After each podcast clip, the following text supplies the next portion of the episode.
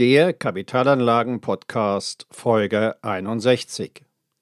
Immobilienpreise auf dem Höchststand. Soll ich jetzt verkaufen? Aktuell verzeichnen Immobilien Höchstpreise. Daher überlegen sich Investoren, Objekte zu verkaufen, um mit den Wertzuwächsen der letzten Jahre ordentlich Kasse zu machen. In Einzelfällen und unter Beachtung der 10-Jahresfrist und drei Objektgrenze winken sogar steuerfreie Gewinne.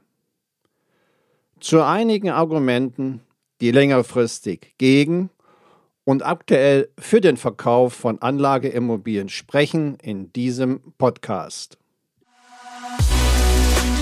Herzlich willkommen zum Podcast für Unternehmer und Unternehmen, die clever, chancenreich und nachhaltig investieren möchten. Ja, aktuell werden für Immobilien Höchstpreise gezahlt.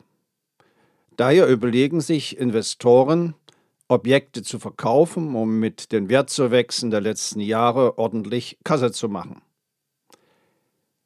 In Einzelfällen und unter Beachtung der 10-Jahresfrist und drei Objektgrenze winken für Privatinvestoren sogar steuerfreie Gewinne. Wie ist nun die Lage auf dem Immobilienmarkt? Insgesamt ist die Lage auf dem Immobilienmarkt derzeit günstig für Verkäufer. Die Nachfrage hat ein Rekordniveau erreicht. Und dafür gibt es mehrere Gründe. Der erste Grund und der wichtigste Grund liegt in der Inflation, die eine Art Vermögensabgabe an den Staat darstellt, da das Geld auf dem Bankkonto entwertet wird. Die Inflation ist also ein wesentlicher Katalysator für die Flucht in die Sachwerte und in die Immobilie. Zweitens, Hinzu kommt, dass es auf Sparguthaben gegenwärtig keine Zinsen gibt. Im Gegenteil, für die Aufbewahrung des Geldes auf dem Konto verlangen die Banken sogar noch Zinsen.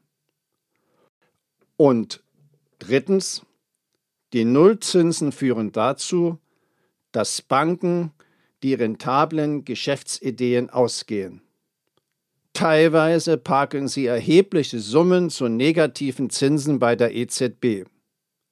Sie sind daher nur zu gerne bereit, Immobilien zu finanzieren und werben entsprechend intensiv für ihre Finanzierungsangebote.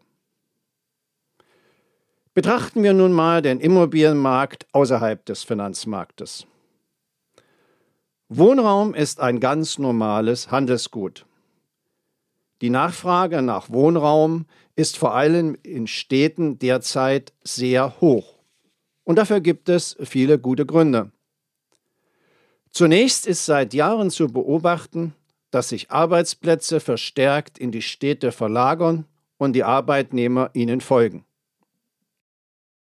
Ein weiterer, nicht zu unterschätzender Effekt ist auch die steigende Wohnfläche pro Person.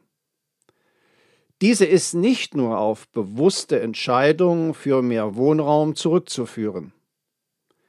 Nicht wenige Einfamilienhäuser, die ursprünglich für Familien gebaut wurden, werden nach dem Auszug der Kinder von den Eltern allein bewohnt. Oft auch nur vom hinterbliebenen Ehepartner.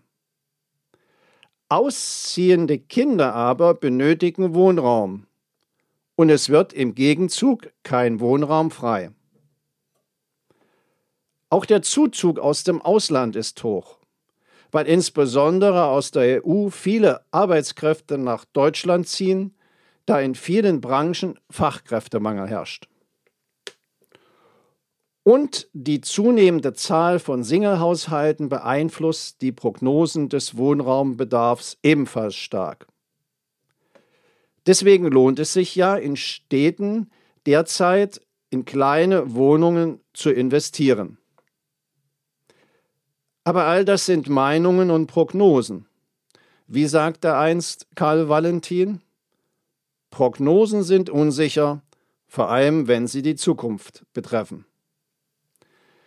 All diese Argumente sagen nämlich nur, dass es momentan ein guter Zeitpunkt ist, um eine Immobilie zu verkaufen. Die Argumente sagen nichts darüber aus, ob es zukünftig nicht vielleicht noch lukrativer sein könnte, seine Immobilie zu verkaufen. In dem Podcast nun soll es nicht um eine Anlageberatung für spekulative Immobiliengeschäfte gehen, sondern darum, wenn Sie als privater Immobilienbesitzer über einen Verkauf nachdenken, können Sie jetzt einen guten Preis erzielen. Und diese Aussage wird durch die Bundesbank unterstützt. Die Bundesbank warnte im Februar 2022.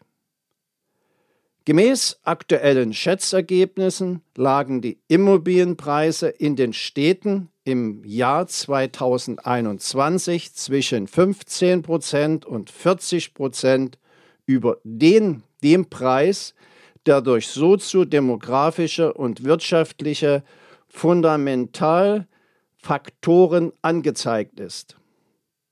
Vereinfacht gesagt, Immobilien sind bis zu 40 Prozent überbewertet. Wann erfolgen Korrekturen am Immobilienmarkt? Korrekturen am Immobilienmarkt erfolgen dann, wenn die Käufer nicht mehr bereit sind, den von den Verkäufern geforderten Preis zu zahlen. Und dafür kann es verschiedene Ursachen geben. Eine wichtige ist beispielsweise, wenn die Mieter nicht mehr bereit sind oder sie es auch nicht mehr können, die ständig steigenden Mieten zu bezahlen. Die Inflation erhöht nämlich auch die Nebenkosten der Miete.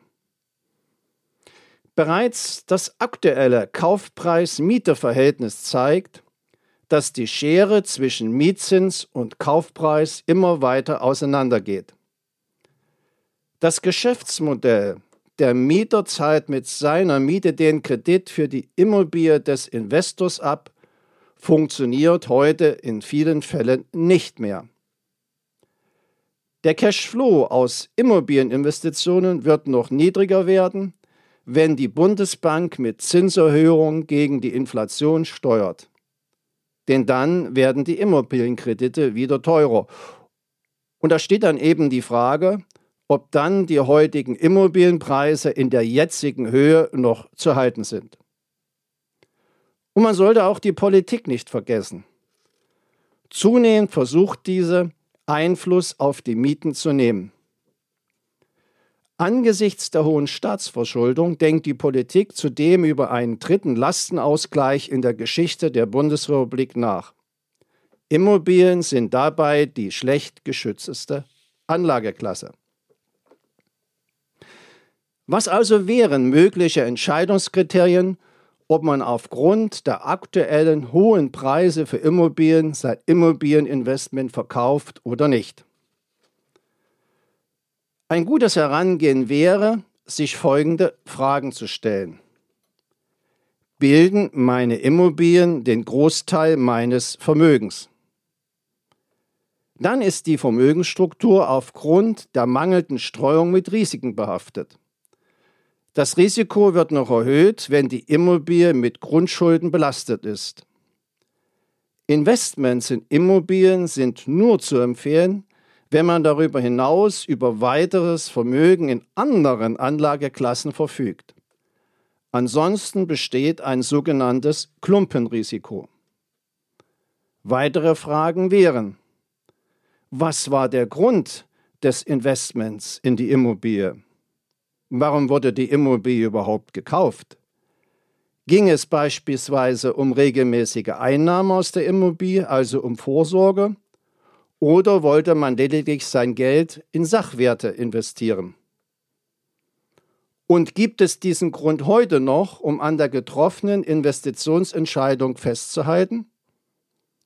Oder wäre es nicht besser, mit dem aus dem Verkauf erzielten Betrag breit gestreut in die globale Wirtschaft zu investieren, um in der Vermögensstruktur besser aufgestellt zu sein.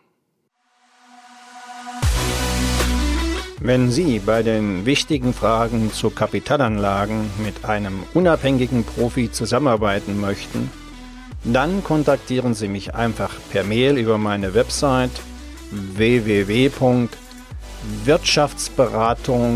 www.wirtschaftsberatung-smolinski.de. Den Link dazu finden Sie auch in den Shownotes. Danke.